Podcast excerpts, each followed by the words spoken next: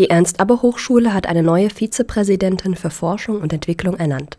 Psychologin Prof. Dr. Kirstin Mitte studierte, promovierte und habilitierte an der Friedrich-Schiller-Universität Jena. Ihre Forschungs- und Lehrschwerpunkte sind Entwicklungs- und Persönlichkeitspsychologie.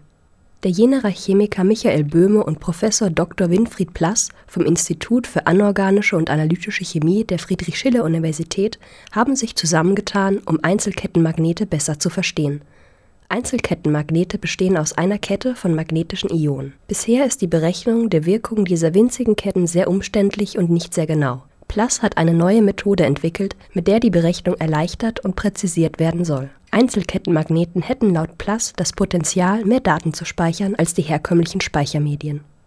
Bis 2024 sollen auf dem Inselplatz und dem Beutenberg Campus zwei neue Gebäude für den wissenschaftlichen Austausch entstehen. Durch die beiden Zentren erhofft sich die Friedrich-Schiller-Universität eine bessere Kooperation zwischen der Universität, dem Universitätsklinikum, der Ernst-Abbe-Hochschule, außeruniversitären Partnern der Stadt und der Industrie. Die Kosten für den Bau der beiden Gebäude beträgt rund 24 Millionen Euro. Die Karl-Zeiss-Stiftung unterstützt den Bau mit 18 Millionen Euro.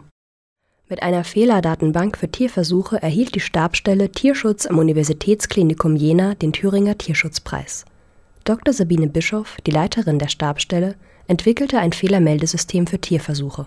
Der Sinn des Systems ist es, aus den Fehlern bei der Tierversuchskunde zu lernen. Es werden anonym Fälle gesammelt und eingetragen. Durch die Fehlerdatenbank sollen Unfälle vermieden und die Zahl der Tierversuche gesenkt werden